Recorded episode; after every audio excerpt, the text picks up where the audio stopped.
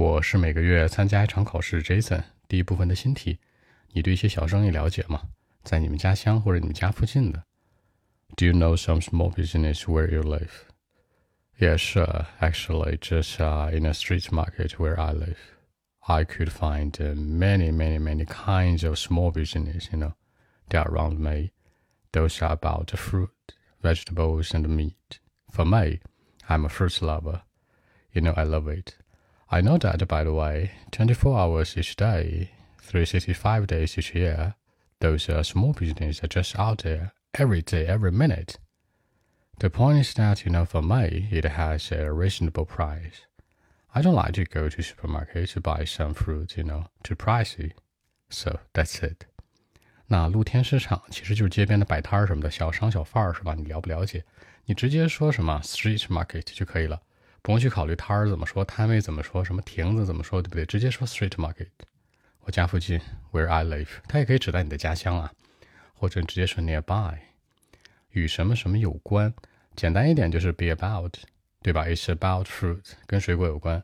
你也可以说 be related to。那再高级一点的一个完成时去说 it has got to do something with，就是与什么什么事儿有关，是吧？It has got to do something with，还是水果。I like, I love eating fruit. I'm a fruit lover. I'm big fan of fruit，都是 OK 的。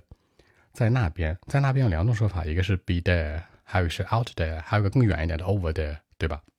一般我们口头语那个那边那边，就是我们所说的 out there。价格公道，价格很合理。往小了说叫 reasonable price，就价格很公道很合理。往大了说那叫性价比，价格优势 price advantage，对不对？那昂贵的呢？expensive, pricey and affordable，就是贵的贵的买不起。OK，那我们再来一遍。Well, actually, yes, uh, just in a street market where I live, you know, I could find uh, many, many kinds of small business. I mean, they are around me about fruit, vegetables, and meat, you know. For me, I'm a fruit lover.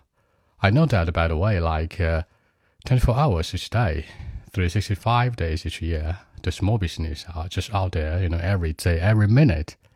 The point is that it has a reasonable price, by the way, you know. For me, I don't like to go to supermarket to buy some fruit. I mean, too expensive. So that's it. 好，更多文本问题，微信 b 一七六九三九一零七。